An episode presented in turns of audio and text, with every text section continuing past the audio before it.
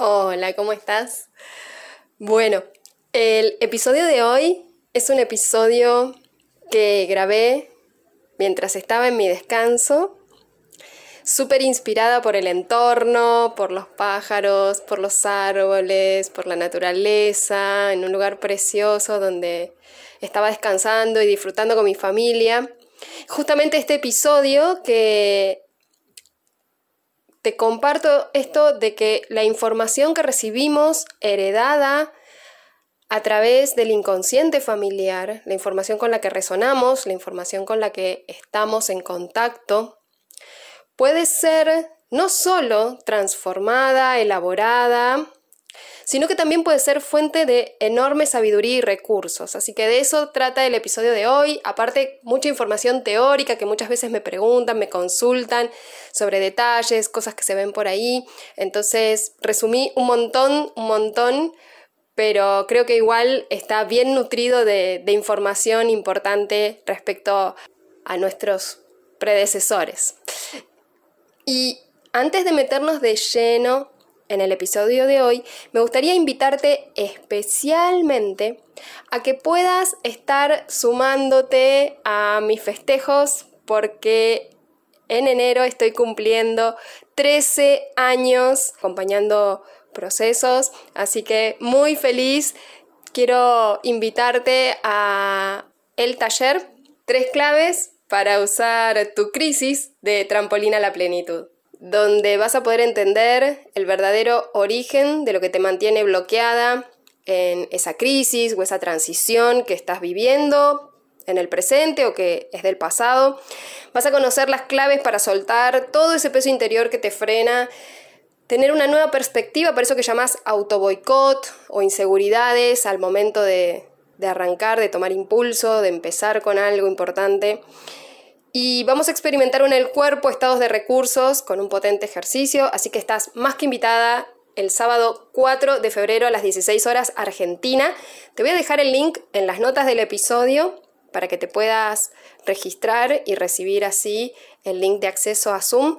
Y también va a estar en, en mi perfil de Instagram. Así que desde cualquiera de los dos lugares te puedes sumar, estar participando y disfrutando de estos talleres que esta es la segunda vez que voy a hacer este taller, me lo pidieron un montón, desde septiembre del año pasado me lo vienen pidiendo, así que bueno, vamos a hacerlo ahora el 4 de febrero.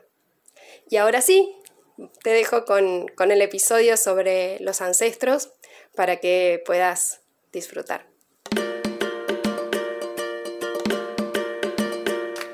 Te doy la bienvenida a Inspirando tu Bienestar, un podcast sobre terapias complementarias de vanguardia para mujeres valientes, comprometidas con su desarrollo personal y con resolver sus conflictos. Mujeres que eligen mirar los desafíos y las crisis como oportunidad de aprendizaje y crecimiento. Soy Laura Francesco, médica especializada en terapias complementarias y holísticas y acompaño hace más de 12 años a miles de personas que logran mejorar su salud, sus vínculos y su vida de manera integral. En cada episodio vas a encontrar ejemplos concretos de cómo pueden ayudarte estas herramientas a potenciar tu salud y resolver tus emociones, y así estar disfrutando tu viaje más liviana, en mayor conciencia y plenitud. Empecemos.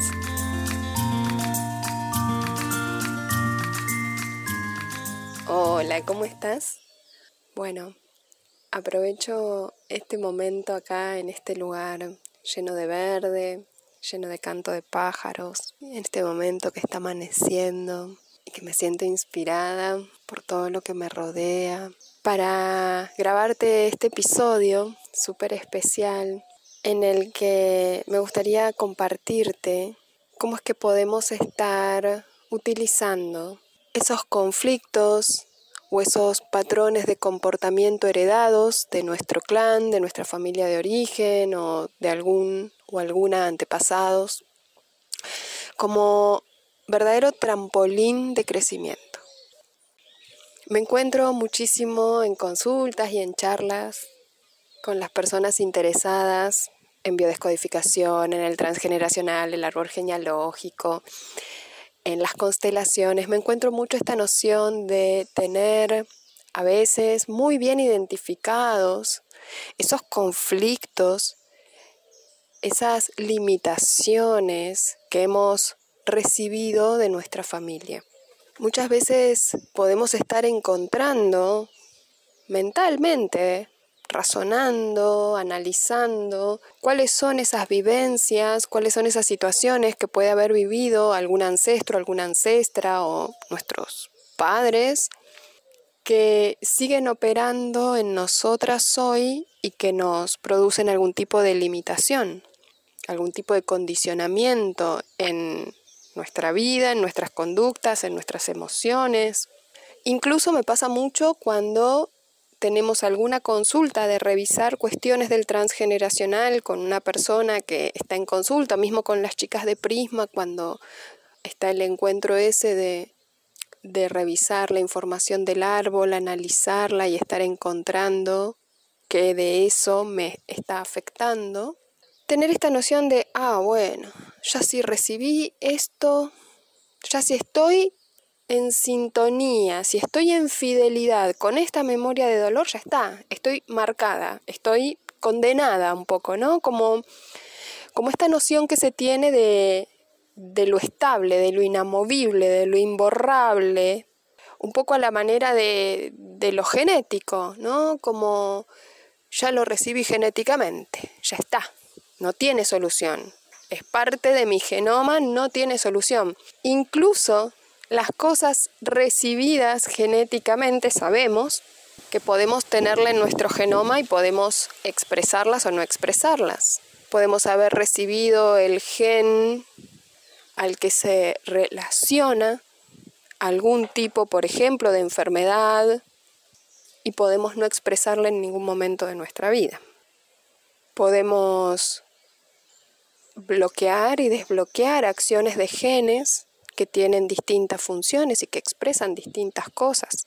Entonces, incluso lo heredado a nivel material, genético, es posible, es pausible de modificación, dependiendo del ambiente, dependiendo de los estímulos a lo que eso esté expuesto, por ejemplo, en el caso de lo genético.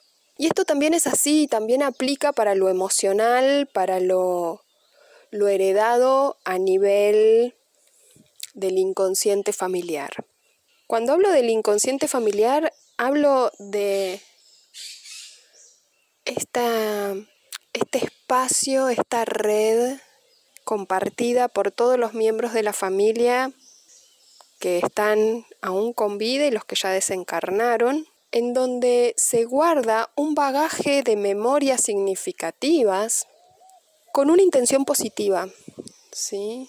Hay que entender que todas estas memorias no resueltas funcionan un poco como vengo explicando en los otros episodios que funcionan las memorias de referencia que usa nuestra mente inconsciente de cosas que han ocurrido en nuestra propia vida para poder tener respuestas más rápidas frente a situaciones de vida o muerte, por ejemplo.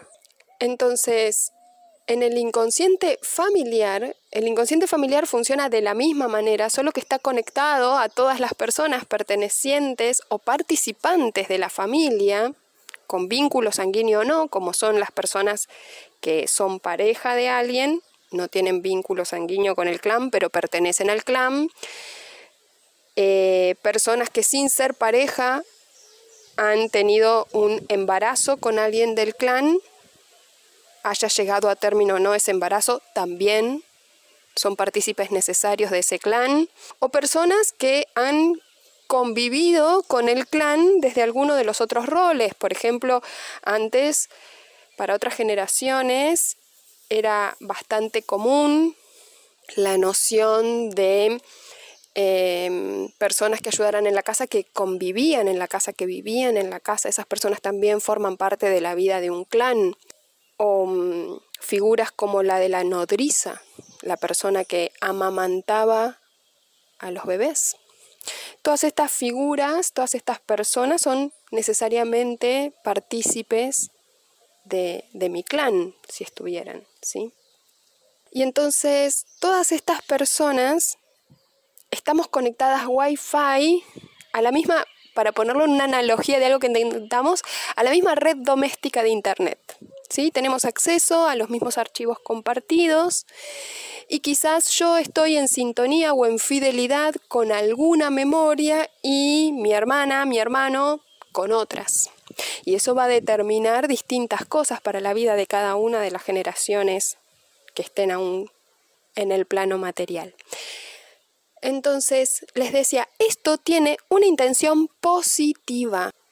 No es algo que yo recibo y me tocó cargar con lo no resuelto, con la porquería, con la basura que quedó pendiente de mis ancestros. No, por el mismo canal, vamos a decir, con el mismo mecanismo, recibo todo un paquete de percepciones, de situaciones, de experiencias, algunas de ellas que me son muy beneficiosas, muy adaptativas como todas estas cosas que uno tiene de modo innato, ¿sí? Uno no se pregunta de dónde viene mi facilidad para con dos ingredientes que tengo en la heladera hacer un plato delicioso. Uno no se pregunta de dónde viene esta habilidad innata que tengo para los deportes y para la velocidad eh, y el movimiento físico, o para la danza o para la música. Uno no se lo pregunta. Pero creo que se explica muy bien con, esta hipótesis, con esta mirada, con esta idea de que a medida que avanzamos como especie, sin necesidad, como les decía en el episodio Mis ancestros en mi asma y en los otros episodios donde hablo de lo transgeneracional en los síntomas, sin necesidad de haber vivido la situación problemática, yo tengo una respuesta, una solución para esa situación. Entonces, tiene una, intención positiva, decía, porque tiene una intención evolutiva. La siguiente generación cuenta con un montón de información precargada sin haber tenido que vivir todas las experiencias anteriores. Entonces, yo, sin haber vivido las experiencias anteriores de, no sé, los dramas a los que haya estado expuesto alguien o parte de, de mi clan, yo tengo las soluciones y las respuestas inmediatas para por ejemplo, una situación de incendio, una situación de urgencia.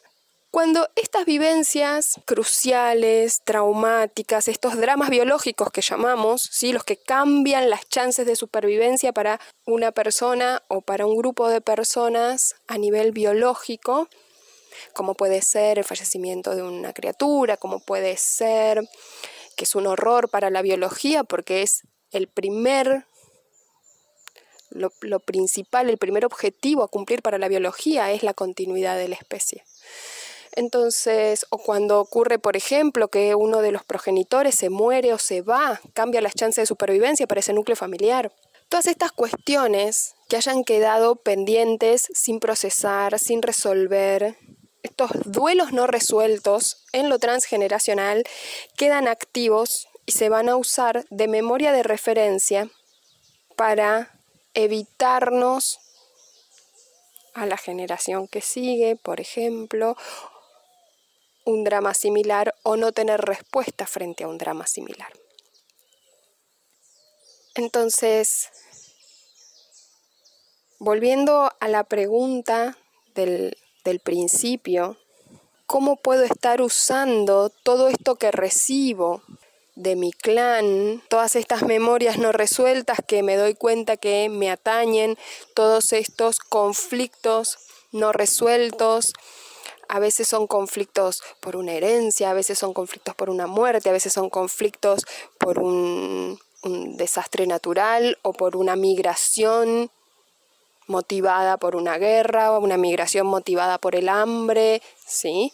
Conflictos y duelos no resueltos en el transgeneracional a los que tal vez yo pueda estarle encontrando me hacen sentido o me relaciono con esos eventos por fechas o con esas personas por las fechas, por el nombre, por distintos niveles de identificación que puedo tener a nivel inconsciente y de fidelidad a ese drama, pueden hacernos sentir que listo, ya está, estamos condenadas, estamos marcadas, esto ya opera en mí, no tengo escapatoria, cuando en realidad el modo en el que me vinculo a esas memorias va a ser lo que determine si esa memoria me resulta adaptativa o no.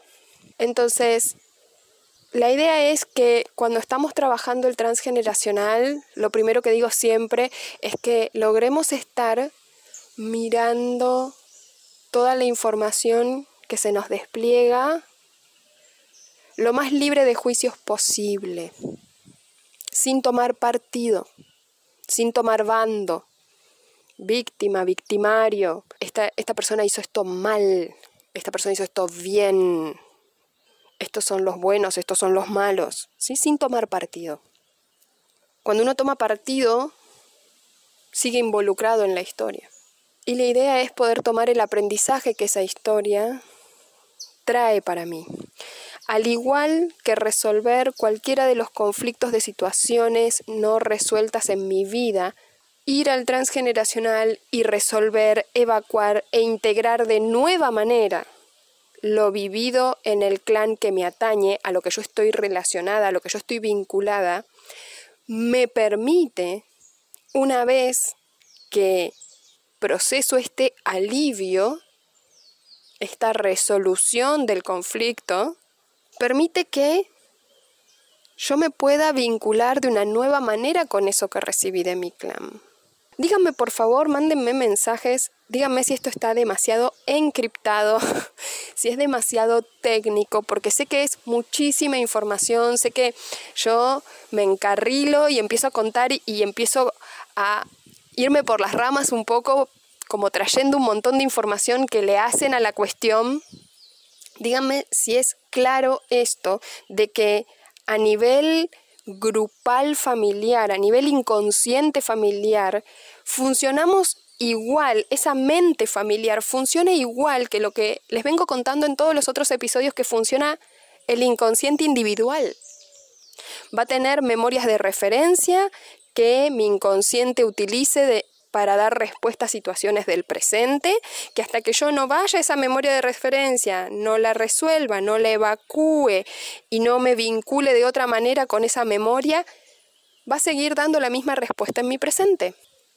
Díganme si esto resulta claro y ahora me gustaría contárselos para que lo vean en un ejemplo concreto, tangible, el de una persona que dentro de su proceso por un diagnóstico físico, cuando empezamos a analizar el árbol por sus características personales y su modo de, de pararse frente a la vida, algunas de las emociones más difíciles de gestionar para esta persona tenían que ver con la culpa. Ella se sentía muy culpable de muchas cosas todo el tiempo. Era una emoción que sentía de modo semipermanente en su, en su día a día. No solo la culpa, sino también una sensación de falta de motivación, de desgano, de melancolía y de que no podía sentir el disfrute por las cosas. No sentía el disfrute ni siquiera por las cosas que sabía que le gustaban, ni por las comidas que le gustaban, ni por las situaciones que le gustaban, ni por las actividades que le gustaban. Sentía que no podía disfrutar. No, no podía disfrutar. Entonces empezamos a profundizar en estas sensaciones y en estas emociones y cuando analizamos el, transgeneracional y el árbol, la pregunta que nos guiaba era, bueno, ¿en qué situación vivida por tu clan la emoción de culpa, melancolía y no disfrute hacen sentido? ¿En qué situación vivida por alguno de tus ancestros esta situación tiene sentido? Estar triste, melancólico, sentir culpa y no tener permiso ni derecho a disfrutar de las cosas. Y entonces, en ese momento le hace mucho sentido una vivencia de su clan en donde dos hermanitos muy pequeños están jugando en el río y uno de los niños es arrastrado por la corriente central del, río y el otro niñito no lo puede sujetar, no lo, no lo alcanza a agarrar y el otro niñito se lo lleva al río y se ahoga. El niño superviviente era el abuelo de la persona que yo tenía en consulta, el abuelo paterno. Y ese niñito no solo vive la situación dramática de no poderlo sujetar, de no poder ayudar a su hermano, sino que vive toda la situación dramática de lo que este drama, esta muerte, produce en su familia.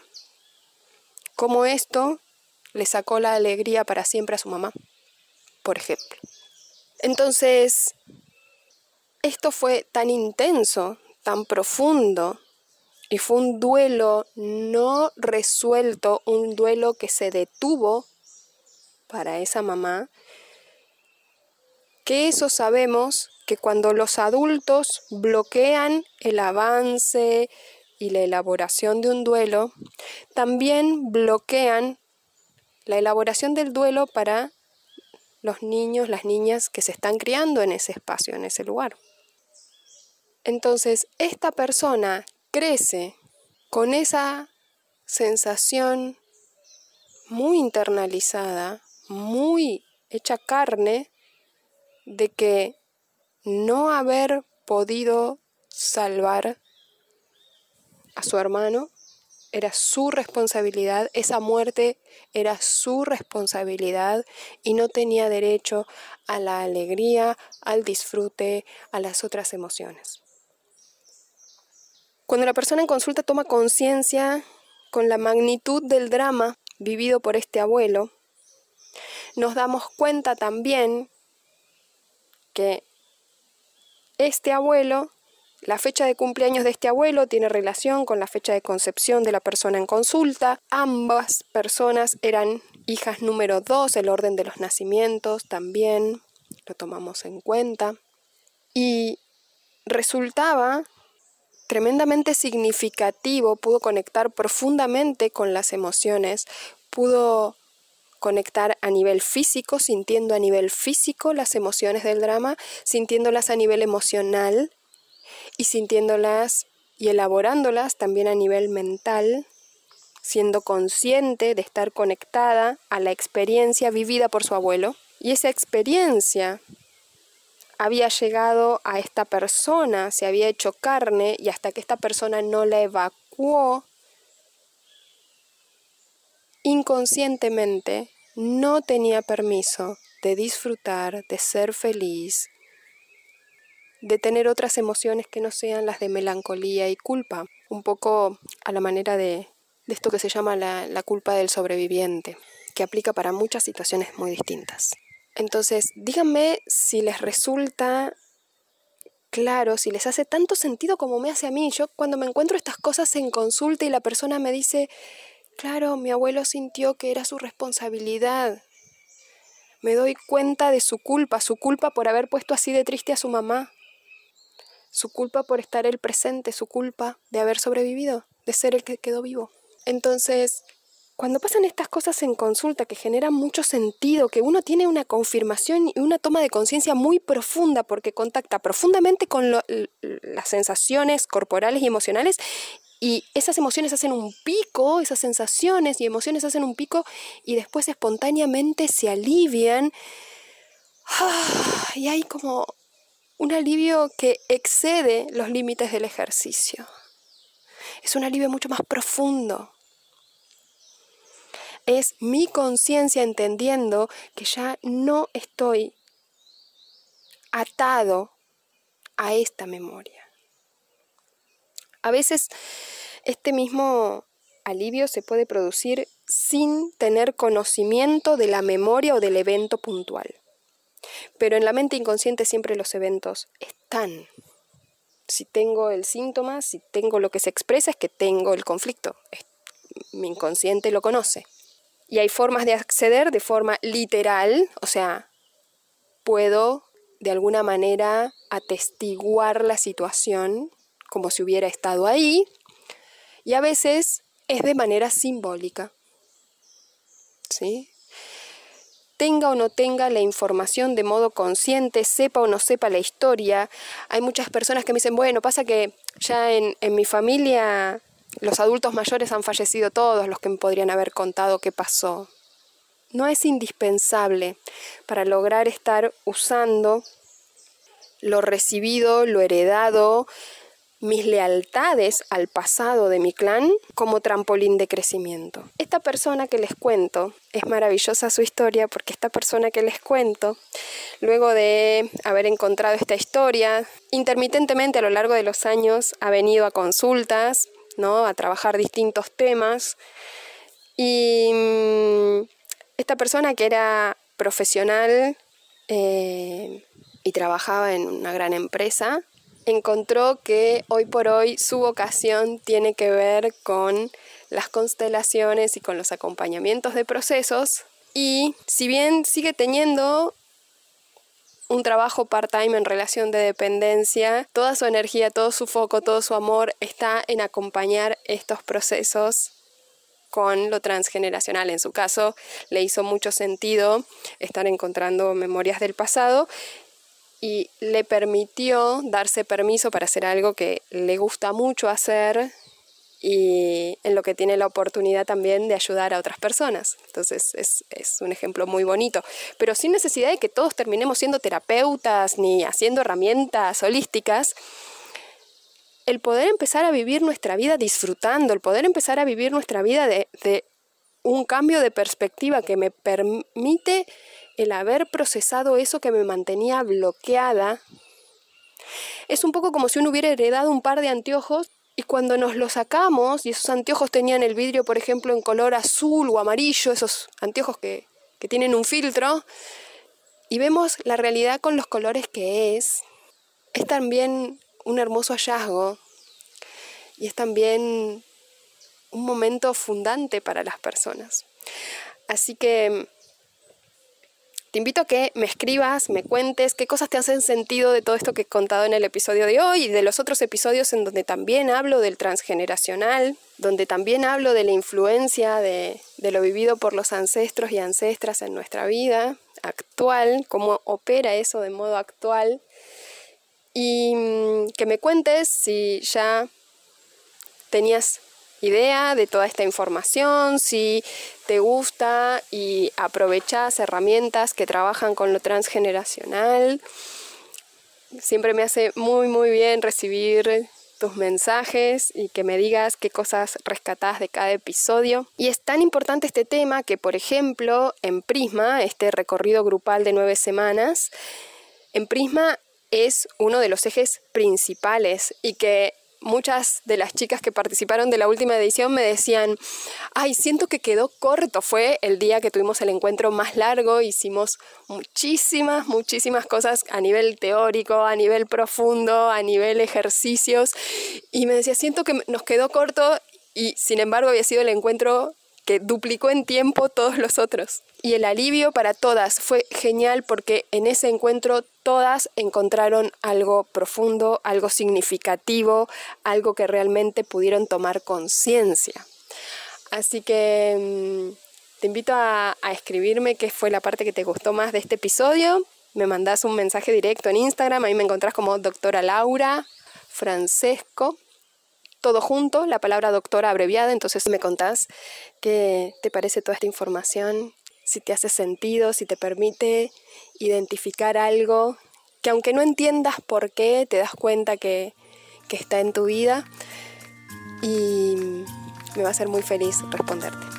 Te mando un beso grande y hasta el próximo episodio.